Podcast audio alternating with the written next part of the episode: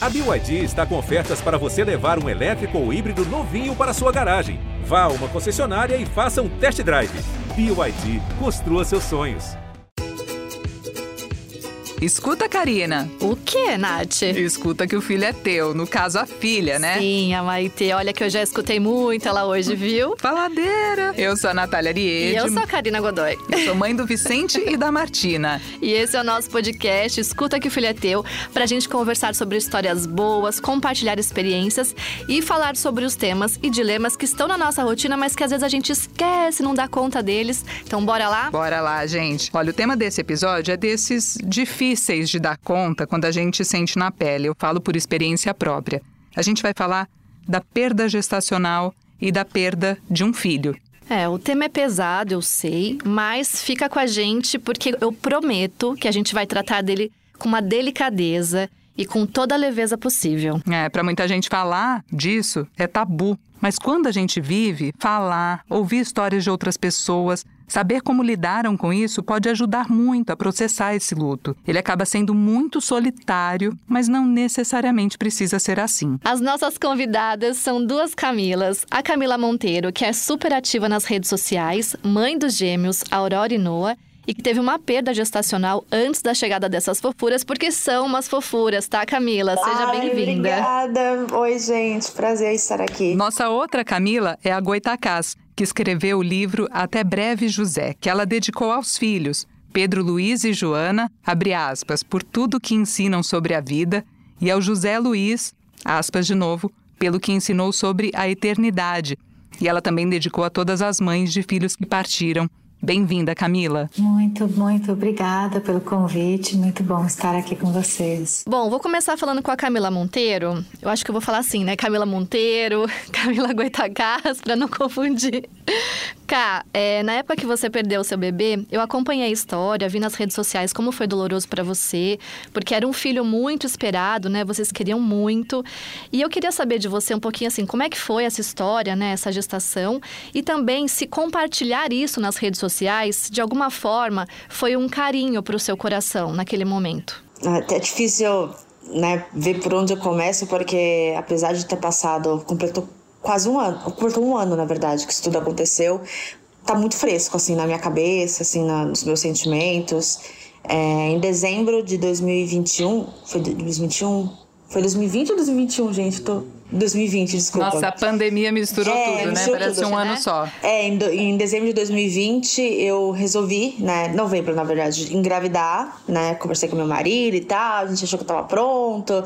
E eu já desde o começo eu divulguei isso na, na, internet, falei com meus seguidores, ah, a gente, a gente tá pensando em ter um filho, a gente vai começar a tentar.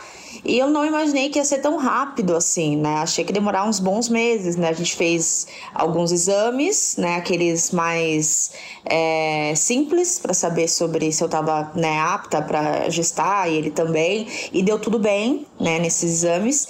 E logo no outro mês, né? Em dezembro, a gente começou, né? Eu engravidei, é, descobri em janeiro, a gente fez uma viagem, a gente foi para as Maldivas, foi tipo uma lua de mel e não sei o que, é, segunda lua de mel no caso. E quando eu voltei, eu descobri que estava grávida, foi tudo muito rápido. A gente ficou muito feliz, claro. Eu tava querendo tanto aqui, eu tava ficando muito ansiosa é, para que acontecesse. A gente já fez planos, comprou coisinhas, até mesmo antes de, de fato, né, ver o positivo. Só que desde quando eu, recebi o positivo, assim, eu senti que tinha uma coisa errada, sabe? Eu não, sei, não sabia se era, é, como é que fala, pressentimento ou se era só insegurança, né? Por ser uma fase nova, totalmente nova na minha vida. E eu lembro que quando pesquisando na internet, ah, quanto tempo você escuta o coração, essas coisas, né? É, aí eu vi que mais ou menos quando o bebê tá, faz mais ou menos um mês, né? Mais ou menos assim, é, dava pra gente uh, ver, escutar o coração. Só que eu tava tão ansiosa que eu inventei que eu ia pro hospital pra ouvir lá, né?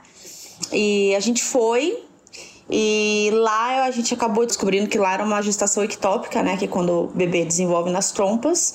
E foi um choque, né? E eu já sabia o que era gestação ectópica, porque a gente, a gente começa a pesquisar um monte de coisa na internet até antes de virar mãe, né? Então não foi uma coisa nova para mim, mas parecia que eu tinha pesquisado por um feeling, sabe? É, entender tudo sobre isso e do meu corpo, enfim, ajudou bastante, sabe? É, em saber o processo que eu tinha que passar para ter que retirar aquela trompa, retirar o bebê. É, e foi um processo, assim, muito. Foi muito traumático para mim pro meu marido, pra minha família, enfim. Muitos seguidores falavam para mim: não, Camila, deixa aí onde tá o, o embrião, né? Assim, porque ele vai descer pro útero. E eu sabia que isso não ia acontecer, né? Eu tava bem pé no chão em relação a isso, embora eu ficava pedindo para Deus: ai meu Deus, será que dá pra você mover e colocar no útero? Enfim, mas eu sabia que não era possível. E eu tive que marcar eh, a cirurgia às pressas com é, um médico que inclusive está numa polêmica aí de né, parto, é, violência obstétrica. E foi muito traumático também por causa dessa pessoa, porque quando eu, eu cheguei para ele chorando, falando: ai meu Deus, doutor, meu filho, meu bebê, ele falava para mim que não era um bebê, que não era um, não era nada. Isso não é nada, não é nada, não é seu filho. E para mim foi muito chocante isso, sabe? Porque mesmo que fosse só um embrião, né, nas palavras dele, enfim, é, para mim era um filho, sabe? É, ainda é um filho, né? Eu considero um filho, mesmo que eu nunca tenha pegado, é, beijado, nascido, né, formado 100%. E eu lembro que ele tipo, meio que gritava comigo com meu marido em relação a isso. Não fala que é seu bebê, não fala que é seu filho. Aí depois, de fato, quando eu fiz a, a cirurgia, né, retirada e tal, eu comecei a chorar, a chorar. E ele era muito grosso, muito estúpido. E minha mãe até tentou perguntar assim: ah, mas dá para saber se era uma menina ou se era um menino? E ele virou e falou assim: não, ele era uma bola de sangue, não era nada sabe? Reviver tudo isso é, é muito assustador, sabe? É, até hoje me marca muito. E uma das coisas que me fez até, de certa forma, superar não sei se é essa palavra, mas me acalmar em relação a isso é que eu, eu dei uma entrevista para a revista Crescer e na matéria eles colocaram assim: é, mãe, explica como foi, nanana. E, e aquela palavra mãe foi tão impactante para mim, eu não imaginei que eles vão ter essa sensibilidade de me chamar de mãe. Porque também nas redes sociais muita gente dizia: ai, mas você não é mãe ainda, não era um bebê. Tem muita gente que tem essa essa percepção. E quando eles me chamaram de mãe ali, mesmo eu tendo nenhum bebê no colo, ai, foi tão maravilhoso, assim, né? Aí eu, eu Deu um quentinho, né? É. Um quentinho no coração. Eu me me empoderei daquilo, sabe? Eu, eu peguei aquilo e falei, não, eu sou mãe e não importa se eu for ter mais filhos eu, se eu vier a perder, eu sou mãe e ninguém pode tirar isso de mim. Nossa, que emocionante teu, teu depoimento, Camonteiro. Vou passar para Camila Goitacás agora. Para você que está escutando a gente e que está vivendo alguma coisa parecida com o que a Cá Monteiro relatou, ou que passou recentemente, né, por algum episódio assim, a Camila Goitacás está falando com a gente direto do futuro, cá, vou colocar dessa forma, porque faz 10 anos que ela perdeu o José, né? Então, é, faz 10, 11 anos, né? Corretamente, 11 é. anos a conta agora. Faz 11 anos que ela se despediu do José, foi em 2011. Ela lançou um livro em 2015, passou a dar palestra sobre os temas luto, empatia, comunicação não violenta eu li, Camila, que você engavetou, quase perdeu a coragem de seguir com a ideia desse livro. O que, que te fez retomar o projeto? E conta também um pouquinho de como foi a experiência com o José. Ok, então o que essa coisa de estar no futuro, né? Eu estou um pouquinho à frente aí nessa estrada de lidar com esse tema, lidar com o luto. E o que eu percebo é que quando está muito fresco, assim, quando muito recente, até um ano é recente, apesar de um ano ser considerado um tempo de já entendido como uma superação, de luto. Eu não gosto muito desses é, dessas métricas, acho que cada um tem o seu tempo, mas normalmente depois de um ano já começa a ter uma virada, a gente começa a viver a vida diferente. E no meu caso, depois de 10 anos, fica muito mais clara assim a visão em torno do que que veio desse aprendizado, o que que ficou, né? E o que que já já tá mais leve, o que que já não dói mais tanto, porque vocês falaram aí sobre a questão de ser traumático. Mas não, nem sempre a perda precisa ser traumática. É, o que torna a perda traumática, isso qualquer perda, né? A gente agora na pandemia, todo mundo ou perdeu alguém ou conhece alguém que perdeu alguém, é dolorido, é triste, mas o que torna traumático é justamente não ter esse espaço de acolhimento, não receber um abraço de verdade, não receber empatia de ninguém, não poder falar. Então, como foi dito no começo, o tema é pesado? É pesado, mas não falar é muito mais pesado. Eu costumo brincar, eu digo que é um tipo de coisa que não dá para jogar debaixo do tapete e falar, ai, vamos esconder, porque não tem um tapete que dê conta disso. Então, é pesado se a gente não aprender a comunicar e a conversar sobre vida, morte e vida de um jeito com mais naturalidade, assim, com, com mais acolhimento.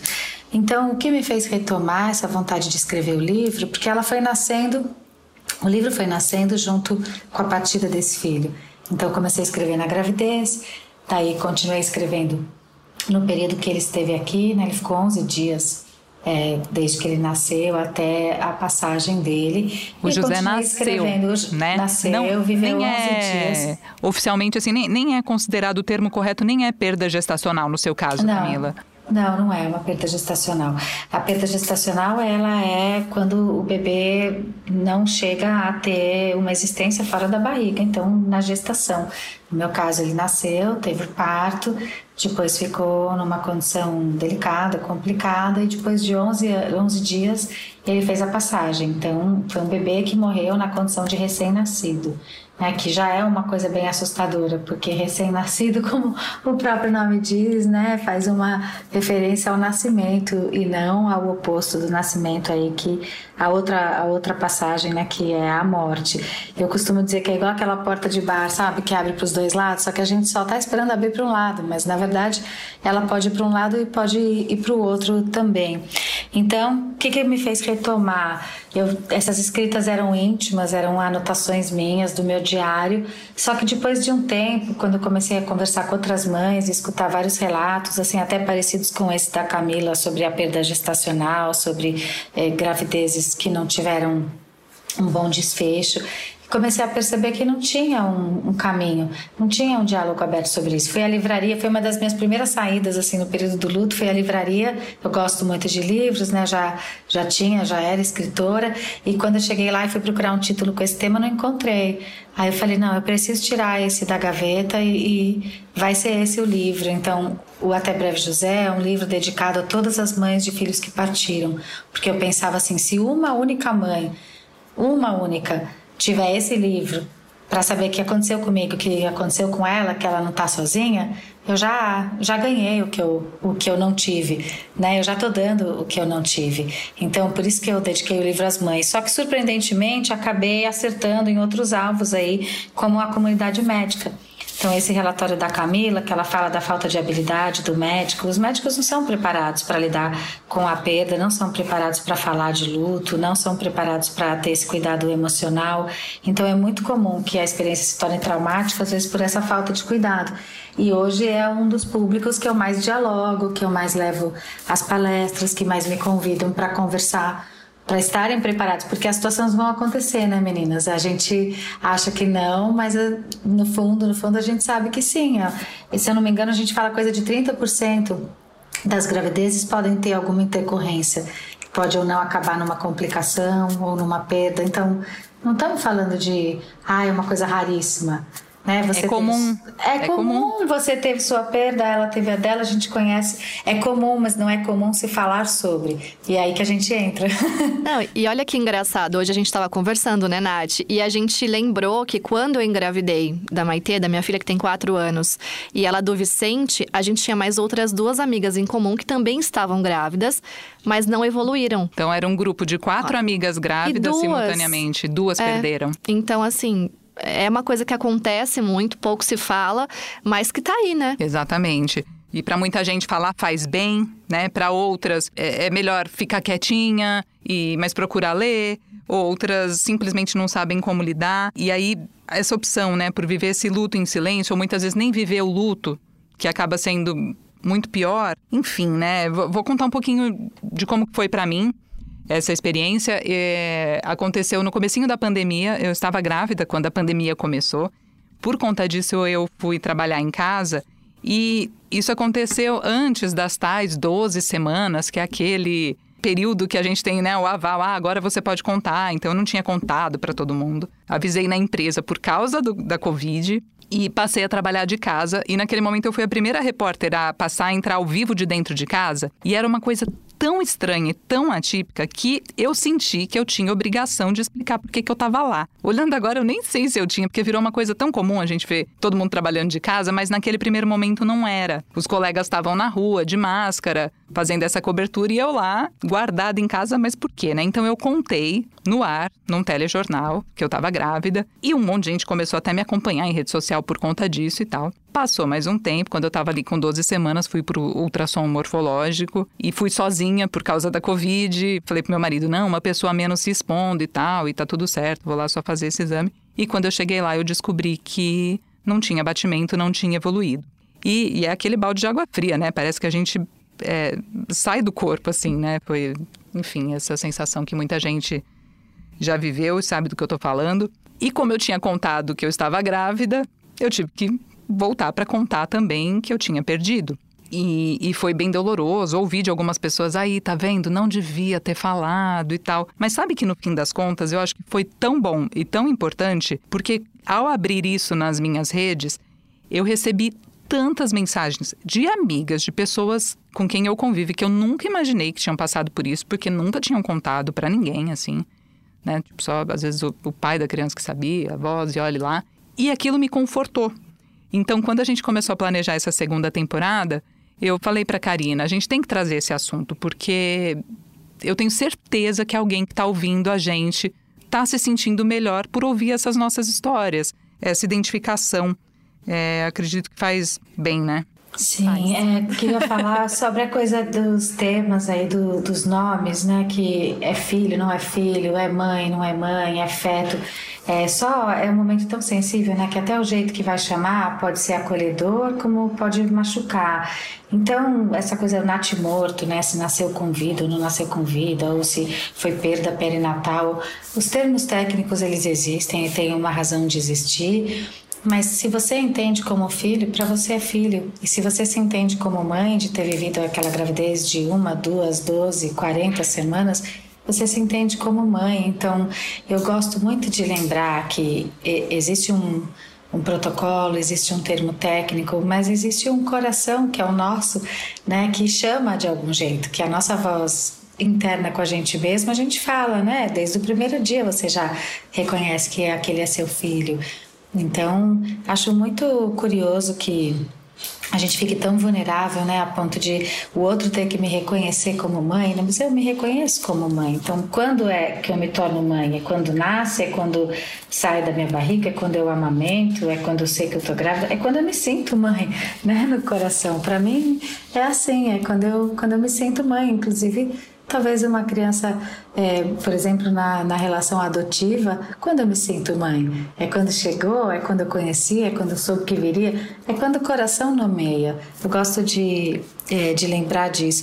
Achei tão bonito que você falou que não se arrepende de ter verbalizado ali em, em, em rede de televisão que você estava passando por isso, que você estava grávida e que depois você teve a sua perda, porque quanto mais pessoas tiverem essa abertura, né, se vulnerabilizarem assim, e não é muito fácil se vulnerabilizar, é, mas também natural vai ficando esse assunto e a possibilidade da gente não precisar ficar escondendo, né? Porque ficar escondendo gravidez é difícil pra caramba. Quando a gente tá grávida não pode contar ou ainda não tá autorizada a contar. E depois ficar escondendo que perdeu também é difícil, não é verdade? É. Exatamente. E, e, no meu caso foi um aborto retido, então ainda teve um pós ali, né? Algumas semanas de espera para ver como que o corpo ia lidar com aquilo. A, a Monteiro contou também, né, do, do dela, né? Não foi aquele aborto que você descobre porque teve um sangramento e e, e, muitas vezes o corpo se resolve com isso, né? No meu caso também, é, isso, isso levou mais tempo, foi aumentando inclusive o sofrimento e a ansiedade por uma coisa que não tinha solução. Então. É, tinha um desfecho que tinha que acontecer, né? Que tinha que acontecer para virar a página, né? Sim. Dizendo assim, mas que, que a gente não vira assim de uma forma tão simples. Ô Camila, para você, Camila Monteiro, foi bom também compartilhar isso nas redes sociais? Você se, se sentiu melhor, assim, é, mais acolhida? É, foi uma coisa que você pensou, fez que nem a Nath, assim, é, se sentiu, né, esse acolhimento das pessoas? Olha, no meio de, sei lá, alguns comentários negativos, a grande maioria, sei lá, 97% eram positivos, inclusive de inúmeras mulheres que passaram por isso é, como... Mas o que, que tem de comentário negativo? O que, que você chama de negativo? Ah, primeiro que, ah, não podia expor isso, ah, isso é uma intimidade sua, você não deveria falar sobre isso, quase parecido com o que aconteceu com você também, de, ah, tá vendo, se não tivesse dito que queria engravidar, isso não teria acontecido. Certas coisas a gente guarda pra, pra gente, senão tem muita energia negativa. É, inclusive, eu até cheguei a falar sobre isso nos stories. Eu falei, gente, assim, na minha crença, se é da vontade de Deus, vai acontecer mesmo com 100 milhões de pessoas com pensamentos negativos contra mim. Eu penso dessa forma, o que é para ser é. E não é como se eu não tivesse pensamentos positivos em relação àquela gestação e parece que aquilo joga toda a culpa para cima de mim. Ah, se eu não tivesse sido mais positiva, isso não tinha acontecido. E é uma positividade, é, positividade tóxica, né? Que a é, gente é. é. se vê na obrigação de pensar só coisas felizes, alegres no momento que a gente é tão vulnerável a pensamentos ruins, a tragédias, há tantas coisas que acontecem no mundo, porque a gente sabe que o mundo não é né, mil maravilhas, coisas acontecem, fazem parte da vida. Então, por um momento, por um breve momento, eu me senti muito culpada, achando que aquilo também era culpa minha, porque eu não fui tão positiva quanto eu deveria ter sido, né? E hoje eu vejo que isso é uma, uma grande besteira, sabe? A vida ela acontece e ela também não acontece. E faz parte. Né? A gente tem que aprender a lidar com isso. Como a Chará até falou, a gente tá só acostumado a pensar na vida, né? Na morte, quando ela vem, é, ela, é, ela é tão surpreendente, mesmo que seja a nossa maior certeza da vida, que quando ela acontece parece assim que é uma coisa assim rara, né? É uma coisa assim fora do mundo. E não é, faz parte da vida. Se tem vida, tem morte, vice-versa. Sim. E aí, casando com o que a Camila disse, né, em relação aos comentários e tal, eu falo do lado de cá, né, dos amigos, porque que eu me lembre, a Nath foi a pessoa mais próxima, assim, né? E que eu pude acompanhar já mãe, que eu acho que também isso muda todo o cenário. Quando a gente é mãe, a gente enxerga isso de uma outra forma, né? Diferente de quando eu era solteira, por exemplo. E eu queria saber, assim, das duas, na verdade, tá? É, o que, que vocês ouviram e não gostaram? E o que, que vocês gostariam de ouvir dos amigos, das pessoas próximas? Porque às vezes também a gente não sabe como chegar e o que falar. É como uma pessoa morre, você se solidariza, quer dar um abraço, mas muitas vezes você não sabe o que falar. E, e na, na situação com a Nath, por exemplo, ainda pior, porque a gente não estava se encontrando, não tinha um abraço, não tinha um. Não, foi. É, foi. Né? É mais difícil ainda. Foi, foi Posso aí te dar um WhatsApp, abraço? Né? Foi pelo WhatsApp. É. Então, não tinha nem isso, sabe? Então, o que, que vocês gostariam de ter ouvido naquele momento? Porque às vezes as pessoas não falam por mal, mas não sabem é, o que não dizer. Sabem. Ah, eu vou comentar, porque essa pergunta, nesses 10 anos que eu tô trabalhando com esse tema, essa é a top one, assim, que mais as pessoas me perguntam, assim, o que falar, o que falar, eu que sou família, eu que sou amiga, eu que sou próxima de alguém que teve uma perda de um bebê, o que que eu devo dizer, o que que eu devo não dizer, e tem até um trecho disso no livro, né, sobre as é, as pessoas falam demais, muitas vezes os médicos falam demais, ou na tentativa de minimizar a sua dor, falaram para ela: ah, isso não é nada, né? Na verdade, não tinha gênero ainda, porque não dava ainda para identificar, mas não quer dizer que não é nada. Então, esses atropelos na fala são bastante comuns e machucam muito machucam muito, porque a gente está tão sensível que uma fala do outro é, descuidada tem um peso grande. Então, o que eu costumo dizer é assim: primeiro de tudo, não é sobre o que você vai falar, é sobre estar presente. Né? Porque nada que você vai falar vai melhorar aquela dor. Então, posso ter as palavras mais lindas, posso trazer a coisa mais sábia para se dizer, não vai aliviar. Então, estar presente, estar próxima, né? Se fazer por estar por perto, sabe? Então, como você disse, na pandemia seria mais difícil esse movimento de estar fisicamente perto, mas manda uma mensagem, dá um alô, como é que você está hoje? Posso fazer algo por você? Gostaria de sair um pouco? Essas coisas, né? Dá uma presença. Acho que é mais sobre a presença do que o que falar. Eu acho que também é sobre ouvir ouvir o que essa mulher quer contar, porque é como a Nath falou, tem algumas que precisam contar tudo para elaborar e para tirar aquilo do peito. Tem gente que não quer contar nada, que quer ficar reservada e aí não tem ficar perguntando, mas como que foi? Mas morreu do quê? Mas vocês não tentaram isso? Mas vocês não fizeram aquilo? Mas será que foi o sushi que você comeu? Mas será que foi o dia que você usou o salto alto e não podia? Não é buscar as causas, não vai mudar o desfecho. Então, a conversa tem que ser menos no campo da curiosidade, mais no campo do acolhimento e da presença, né? Assim que eu entendo.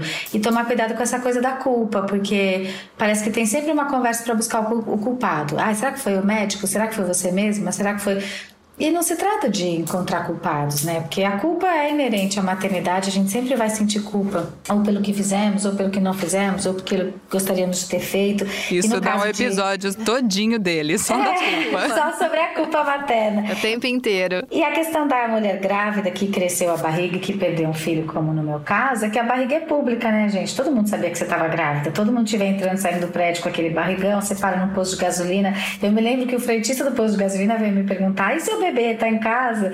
Aí eu falei, ah, como é que eu vou falar com ele, né, sobre isso? Então, são pessoas que você não tem intimidade, mas que elas se sentem íntimas o suficiente de perguntar do seu filho, da sua gravidez, porque te conheceram grávida ou te viram grávida. Então, a gravidez é um fenômeno, é um estado que é público. E isso também traz uma exposição que nem sempre a gente está preparada para lidar, né, para para todos os sentidos que isso impacta.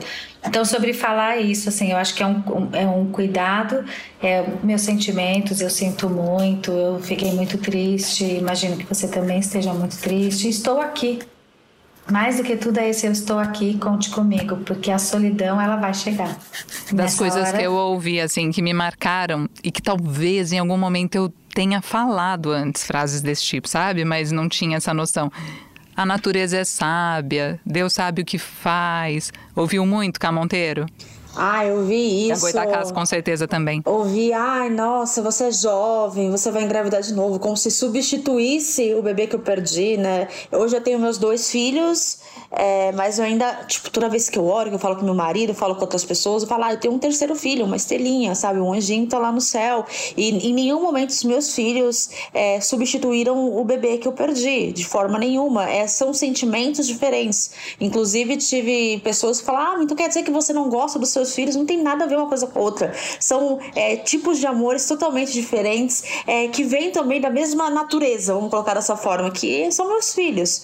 Então, várias coisas que me falaram, me, me machucaram sobre isso falar que eu sou jovem, né? Que eu poderia engravidar de novo, dizendo que ah, isso é normal. Eu sei que acontece que é normal, mas é, ninguém nasce com um manual para lidar com esses sentimentos, né? E falando também, inclusive, que talvez era um sinal que para eu não ter filhos e etc. Ou então jogando lá para frente, ah, porque você não adota? Ainda mais quando eu falei que eu ia fazer fertilização in vitro, né? Eu teve um comentário de uma pessoa que me marcou muito, mas eu acho que no fim das contas, é, acho que até me inspirou mais coragem que a pessoa virou para mim e falou assim: Camila, desiste, ser mãe não é para você, não vai acontecer. Ela falou literalmente dessa forma.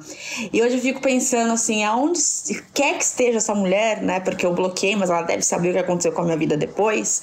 Ela viu que sim, ser mãe era para mim, eu já era mãe muito antes disso, e hoje meus filhos estão aí para provar que é, ninguém sabe no, nossa vida, ninguém sabe. As pessoas elas imaginam e às vezes elas podem até jogar muita coisa para cima da gente, mas o que eu acredito que seja para ser é, né? As pessoas elas não têm noção do que elas falam, às vezes elas têm noção. Tem gente que é maldosa mesmo, tem gente que é ruim, infelizmente. É, não tem noção, não tem filtro do que tá falando. E eu cheguei até a falar para os meus seguidores: olha, gente, se chegarem, é, você perdeu um filho, qual a melhor forma de você abordar uma amiga, sei lá, uma parente, etc é justamente o que a minha Xará disse, assim, é falar, eu tô aqui, tá? eu vou escutar você, o tempo que você precisar, é, e é, é, legal quando a pessoa não fica falando, é, não vou, é, não, não fica mais falando sobre isso, vamos virar página, porque tem muito disso também, vamos virar página, a vida continua, e não é dessa forma. Cada um tem um processo, tem um luto para viver. Cada um com seu tempo, né? É por isso que a gente tá fazendo esse episódio, então é para dar esse quentinho no coração de quem passou por isso, está passando por isso, mas também para todo mundo que vai em algum momento se deparar com essa situação, saber de alguém por perto. Então, trazer essa reflexão, né? Não gosto da palavra educativo, mas trazer uma reflexão mesmo, para a gente se, se educar no sentido de escolher melhor, de refletir sobre o impacto das coisas que a gente fala. Nath, tem o áudio de uma ouvinte, né? Tem, tem uma história, gente, que eu quis trazer para vocês, porque ela, ela chamou atenção pelo seguinte: ó, a Meire, de 43 anos de São Paulo, ela é mãe de duas meninas. Ela já tinha a filha mais velha, a Ayla, então com três aninhos, e aí ela teve dois abortos espontâneos, seguidos. Sofreu muito, diz que até desistiu de. pensou em desistir de tentar um segundo filho, mas acabou superando e engravidou da Yasmin. Isso aconteceu há alguns anos, tá? Só que só agora, recentemente, ela soube e parou para pensar no quanto o marido dela também sofreu. Vamos escutar o que ela disse aqui. Ah, eu, esses dias, é, estávamos eu e meu marido assistindo a série The Good Doctor, e um dos episódios, o, o doutor, o Shaw Murphy, a namorada dele, ela sofre uma perda gestacional, e no decorrer da, da cena, né, mostra ele ali acolhendo ela, e quando acabou a cena, o meu marido virou para mim e virou assim: é, foi mais um que passou por um período tão delicado sozinho. Falei, como assim? Aí ele falou assim: olha, é, a gente se sente na obrigação, nós pais, de acolhermos a mãe. E muitas vezes não, não, se percebe o nosso luto também. Natália, eu fiquei assim, chocada, porque foi um, um, momento assim que me desabafa, depois de cinco anos. E de verdade, no momento eu não tive a menor percepção de, de, pensar na dor dele. Porque ele é um excelente pai, ele sempre quis muito ter filhos. O segundo filho, na verdade, ele sempre quis muito mais do que eu. Então ele tinha as expectativas dele também. E por duas vezes elas não se concluíram, né? E eu falei, caramba, como pode, né? A gente fica tão no nosso universo, tão a mãe, que ali a gente está passando por aquele processo que é dolorido psicologicamente, fisicamente, mas tinha um pai do lado também que não ia concluir aquele momento, não ia ter aquele filho que ele também queria. Aí eu falei, poxa, né? É, o tema perda gestacional não é fácil, é um, um, tema pouco abordado, as pessoas não entendem.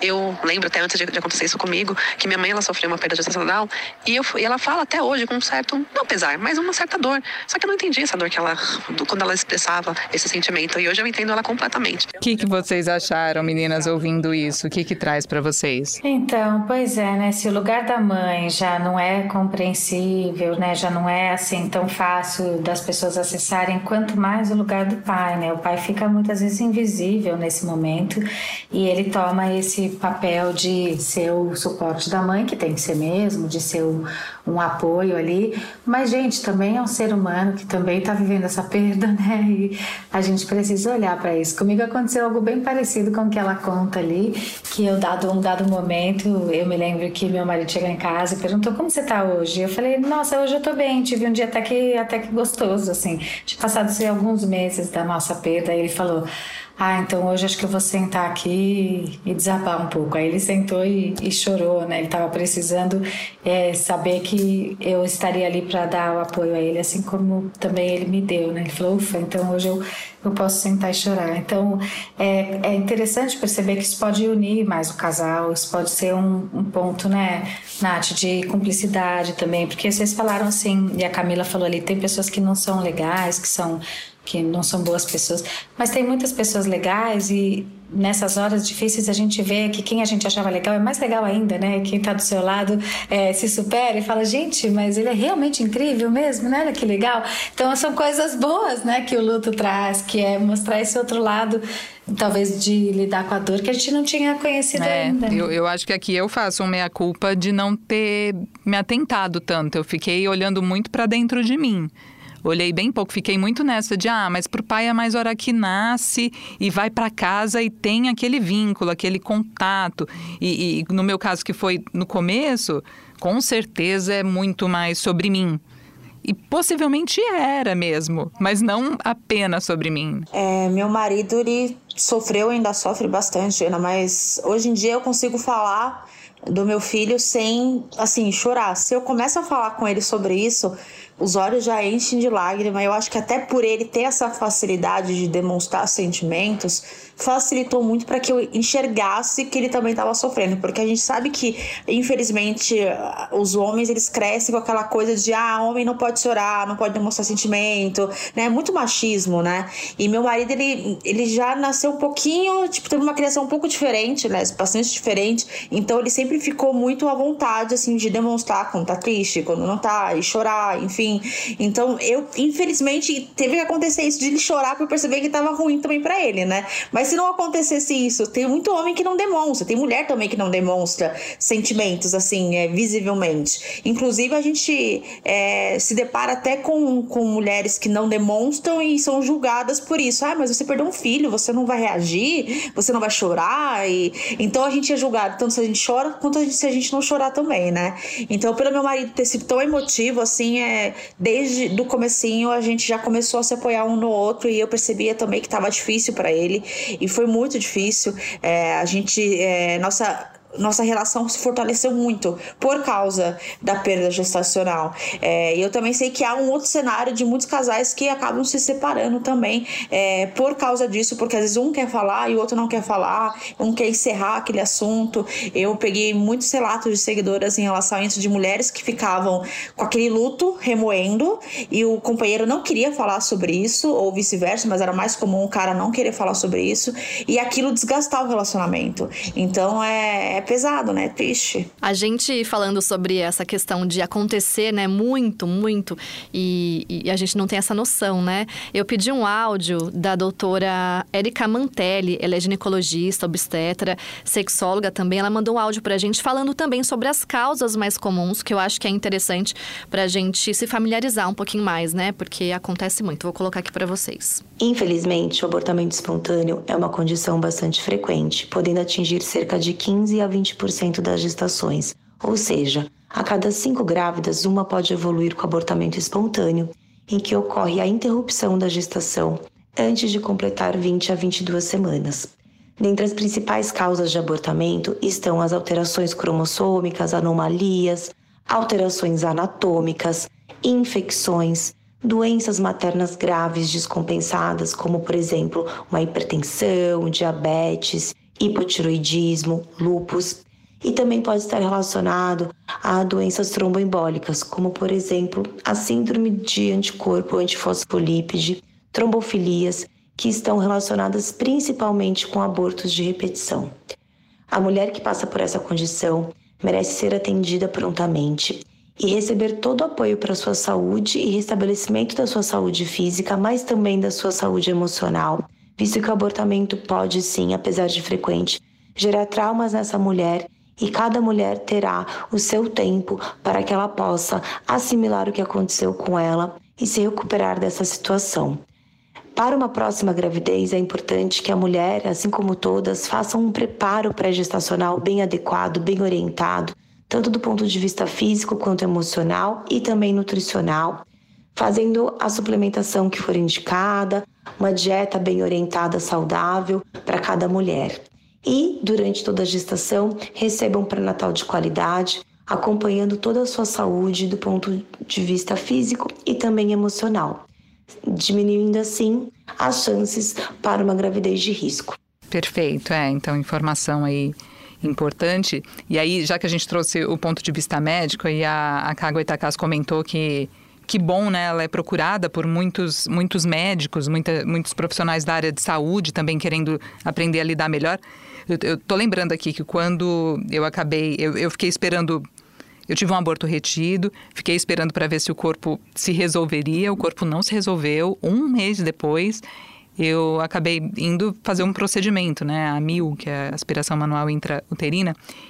E eu já fui relativamente preparada, porque uma amiga tinha passado por isso e comentado o seguinte, gente, e, e aí quero saber como é que vocês veem essa questão.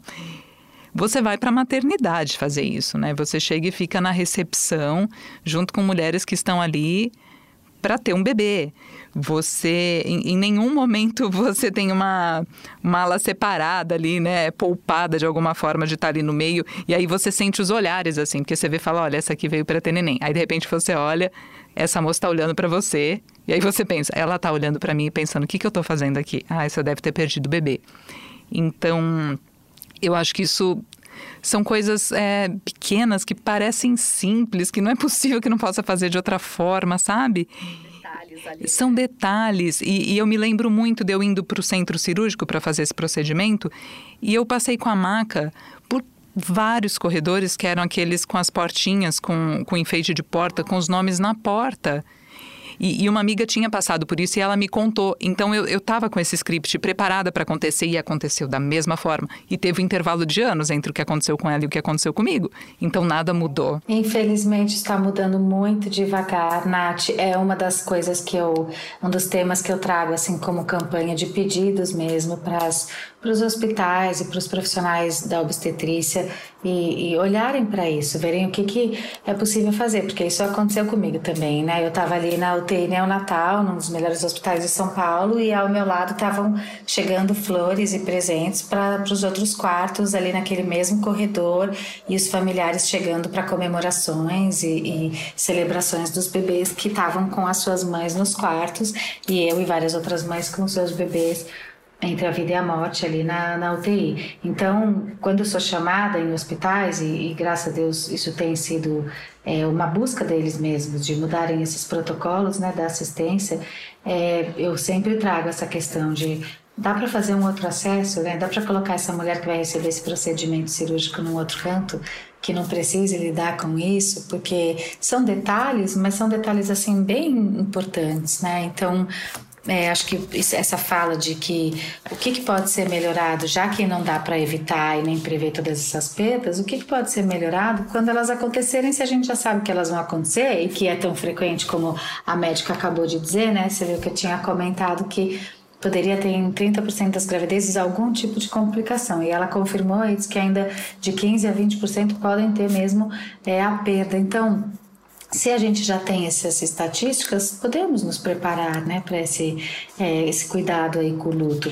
Eu vejo uma busca disso, mas os passos ainda estão bem lentos no sentido de fazer essa mudança. O que, que nós mesmas podemos fazer? Acho que é o que a sua amiga fez com você, ela te preparou, né? Pelo menos você não teve aquele susto de baque, né? tomar né? essa, é aquele baque. Então, por isso que eu insisto que é importante a gente conversar, porque você vê, se a sua amiga não soubesse da sua perda, ela não teria tido a oportunidade de te falar, olha, te prepara, porque você vai ser exposta a uma situação que acho que vai ser dolorida e você já foi né, sabendo que seria daquela maneira e doeu, mas talvez doesse mais se não tivesse sido é, anteriormente conversado sobre, na é verdade. É, não foi um choque exatamente, né? Agora, por outro lado, lembro também de ter recebido uma visita de uma psicóloga do, do hospital para conversar. Eu não consegui conversar muito, mas ela estava lá à disposição, então achei bem interessante, assim. Eu também.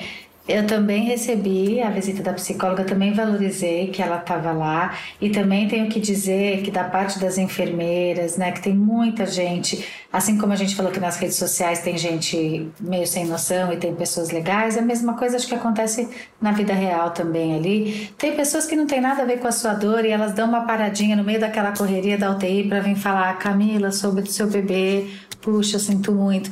É um minuto dessa atenção, mas pra gente faz tanta diferença, né? Na hora, essa presença, é tão legal. Eu tô me lembrando de uma situação, eu acho que até já comentei com você, Nath. Não sei se foi aqui ou se foi na vida real, assim, fora daqui.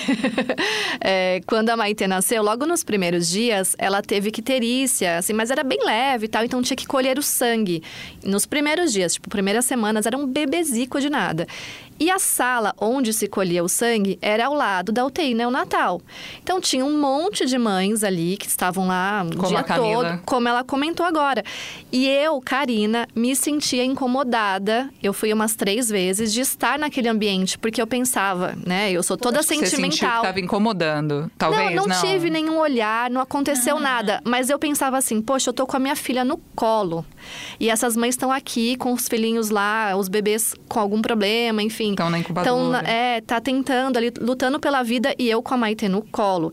Então, eu não via a hora de sair dali. Aquilo me incomodava porque eu não queria trazer mais um sentimento, sabe, doloroso para elas. Não tive nem olhar, nada, mas eu me sentia mal, sabe? Sim.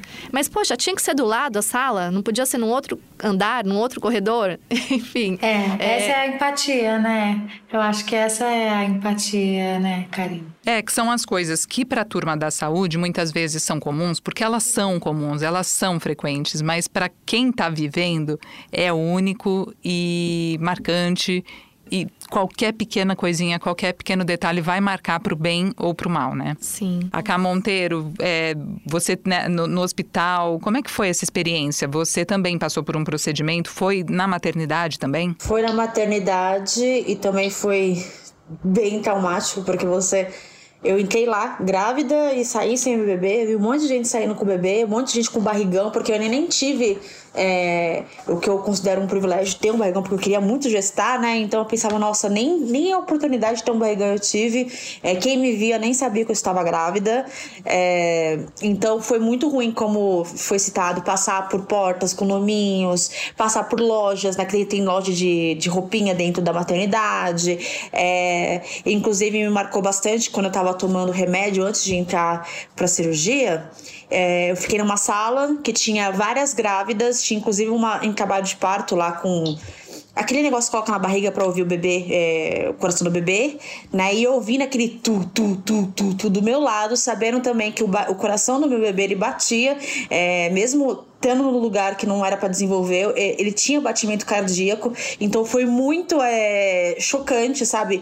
Ver, sabe, extremos, um bebê que não ia ser viável, né? E um outro bebê que provavelmente teve sua vida, é, né, normalmente, assim, e foi muito, realmente, muito traumático pensar que aquilo tudo poderia, né, poderia ter sido evitado de alguma forma. Eu até pensava, meu, teria sido tão menos pior, né, se não tivesse sido numa maternidade, mas são coisas que, né, a gente acaba meio que passando por cima, né? Porque você não tem outra opção, não tem outro lugar que você possa fazer a não ser naquele lugar. Que é um lugar especializado para isso, mas com pequenas adaptações a gente acredita e torce para que essa experiência seja mais leve, menos dolorosa. Queria falar essa coisa da leveza, né? Que você trouxe logo no começo, assim, pode ser mais leve e eu acho que pode ser mais leve, a gente pode ter um olhar, assim, dos vínculos que surgem no momento da perda, porque, claro, a gente está perdendo ali alguma coisa, não dá para negar que tem essa dor de perder, de não viver esse sonho, esses planos, essa interrupção, né? O próprio nome já diz interrupção, né? Então é uma quebra, mas tem, sempre surge alguma coisa na nossa vida quando a gente vive uma perda. E eu vejo muitas amigas que contam assim como, sabe, se fortaleceu algum vínculo, às vezes uma pessoa que estava mais afastada, que volta a ficar mais próxima, às vezes é com o próprio companheiro, né? Independente do que vai acontecer naquele relacionamento. No meu caso eu até já me separei, mas esse vínculo, essa esse amor que a gente tem por esse filho, essa saudade, tá viva até hoje, né? Chega no aniversário do José, eu e o pai dele, a gente se parabeniza, né, por essa data, a gente lembra, a gente se emociona, e já são 10 anos, 11 anos agora, assim, a coisa do é para sempre, mas vai ficando mais leve para sempre, sabe? Isso que eu queria dizer, assim, sobre a leveza, né? O tempo, todo mundo diz assim, ah, o tempo resolve. O tempo não faz tudo, mas o tempo dá uma boa ajudadinha, né? Ele colabora, assim assim. E vai ficando mais um sentimento leve. bonito, né, Camila? Um, um, sentimento bonito e compartilhado. Que legal, né? Que mesmo depois de uma separação ainda tem essa, esse vínculo mesmo, porque é uma coisa importante, né, que aconteceu. É para sempre. Esse vínculo é para sempre. Esse vínculo continua e esse sentimento fica bonito até com os irmãos, né? Então, no meu caso, meus filhos já estão com é, 13 e 10 anos, e eles falam desse irmão com super carinho, eles sabem a data de aniversário, eles sabem coisinhas que, sabe, que eram do José. Então, é, é um membro que fica na família com uma presença leve, com uma presença amorosa, né? Não fica só essa coisa, ai, ah, tem uma ausência. É possível que seja, eu acredito muito nisso, sabe? É possível que seja amoroso, assim, cuidadoso, delicado, né? Acho que você falou isso lá no comecinho, que assim, você falou, eu prometo que vai ser com delicadeza, né? Delicadeza é a minha palavra. Bom, vocês viram meu livro, como é que é, né? Tudo sobre. É, é uma. Poético, coisa. é delicado. É, é, é, é, um projeto lindo, as palavras são lindas, o projeto gráfico é lindo. Parabéns, viu, Camila, e para a turma toda que participou. Bom, eu acho que com essa fala da Camila, a gente vai caminhando para o fim, para uma, uma mensagem final linda. Eu quero pedir para Camila Goitacasa, então, já emendar falando suas redes sociais. Pode falar do seu novo livro e depois quero saber também da Camila Monteiro. Ok, então para quem quer conhecer o José, Até Breve José, é só entrar no site atébrevejosé.com. No Instagram também o perfil é o Até Breve José. Eu sou Camila Goitacás, com G-O-Y-T-A-C-A-Z e também só tenho eu, então é fácil me encontrar com meu nome e sobrenome. É, o novo livro é sobre esse aprendizado, então é uma herança do José, que é sobre a linguagem do afeto como a gente pode se comunicar e ter uma vida com mais afeto, expressar mais o afeto, né? Como a gente falou aqui hoje, aprender a expressar mais os sentimentos e ser mais afetuoso, mais amoroso uns com os outros. Então, em breve eu volto para contar mais sobre isso. Quem quiser me acompanhando lá e me dando essa força, que é mais um que tem que sair da gaveta e que está saindo, que está para nascer, eu agradeço muitíssimo. E eu vou querer ler. Camila Monteiro, como que a gente te encontra, acompanha nas redes sociais e foi bom para você participar dessa conversa? Primeiramente foi ótimo, é, adorei conhecer vocês, a história de vocês, foi um prazer. É sempre muito bom escutar né, de mulheres histórias que podem tanto nos fortalecer como né, trazer tantas lições. E para me achar nas redes sociais, Camila Monteiro, lá no Instagram, sou influenciadora, falo sobre corpo, falo sobre maternidade, falo de coisas também que cotidiana, né, não só sobre isso, mas sobre né, a vida como um todo. E querendo, bater um papo, tô lá, tô por lá, só me achar. Se você gostou desse episódio, ficou com a gente até aqui, queria te recomendar fortemente um outro episódio do Escuta que o Filho é Teu, o E Se Eu Faltar? O tema da perda gestacional apareceu lá num relato lindo da Dani Silvares, psicóloga, e a gente também conversou com o Tenente Bahia, que perdeu a noiva no dia do casamento. Ela estava grávida, a bebê Sofia nasceu prematura. O tema daquela conversa era o medo de morrer e como ele ganha outra proporção depois que temos filhos. E o Escuta que Filho é Teu está disponível no G1, Globoplay e todas as outras plataformas de áudio digital. Siga o nosso podcast para receber todas as notificações sempre que tiver um novo episódio. E você pode interagir com a gente nas redes sociais, né, Natália? Claro! Você pode anotar aí, ó, arroba a Karina Godoy, o Karina é com K e o Godoy com Y, o arroba Natália Ariede e também no portal G1. Natália sem a gata. Ah, não, Natália como se escreve, né, gente? É que o meu tem essas coisinhas. Olha, Cá, eu acho que a gente conseguiu cumprir a missão nesse episódio Sim. de tratar do tema sem tabu, falando claramente sobre essas perdas, a dor, o luto, mas com leveza e com respeito. Eu espero que quem ouviu tenha sentido dessa forma. É, acolhido, né? Porque é, é, o que a gente conversou. Às vezes a pessoa também não consegue expor os sentimentos, não consegue falar. E tá tudo bem também, porque a gente não pode obrigar ninguém a falar. Mas se ela quiser compartilhar isso com alguém que ela se sente mais próxima, é bom falar, né? E na hora que ela se sentir à vontade para isso. Acho que o recado também foi esse, sabe? E para mim fica muito uma questão de como a dor é particular para cada um e não cabe a gente querer usar a nossa régua para medir a dor e o luto do outro, a importância que uma coisa tem na vida do outro. Julguiane, né? É. Então, por exemplo, ah, mas eu eu perdi um bebê, mas eu já tinha um filho, então eu não posso sofrer tanto quanto a Camila Goitacás, que é, o filho dela nasceu e ela conheceu, foi uma gravidez, ela teve um parto. A, a Camila Monteiro era a primeira, poxa, será que doeu mais? Ah, então eu não posso estar tá sofrendo, porque afinal eu tive um filho, sabe? É, dor e não, não se é mede, assim, né? Não se mede, é de cada um. Então, viva né, o seu luto. Se quiser conversar, converse. Se sentir que precisa de ajuda profissional, que isso está tomando também um tamanho na vida que pode eventualmente ser desproporcional, um sofrimento desproporcional, incapacitante, que você não consegue processar e seguir em frente, procura uma ajuda psicológica, que é muito importante também. E outras duas coisas que eu anotei aqui para falar é que mãe é mãe, em qualquer ocasião, né? Tava ali, não nasceu, é mãe, foi mãe, é mãe, continua sendo mãe. Você viu como a Camila Monteiro se sentiu? É. Olha, eu nunca tinha parado para pensar, mas é por ter sido chamada de mãe que perdeu um bebê, ela não Sim. tinha outro filho antes, ela perdeu Sim. aquele. Ela não foi embora com o bebê para casa, mas uhum. ser chamada de mãe fez bem. Eu acho que isso é muito importante pra gente também que tá ao redor, né, que tá presenciando essa situação e outra coisa, hospitais, clínicas, para tomar esse cuidado. Eu sei que os médicos, as enfermeiras têm todo o cuidado do mundo, mas olha os exemplos que a gente ouviu. Que né, eles lidam relação... com isso todo dia. Então, mas aí fica um negócio normal. Só que para quem tá é sofrendo, um. não é. Então eu acho que pequenos cuidados. Uma salinha um pouco mais afastada, um corredor que não passe pela pelo berçário, não sei. Será que é possível, né? Dá para avaliar. Fica, fica a ideia, a gente. Fica a dica. um beijo para vocês. Beijo, obrigada. Até o próximo. Tchau, tchau.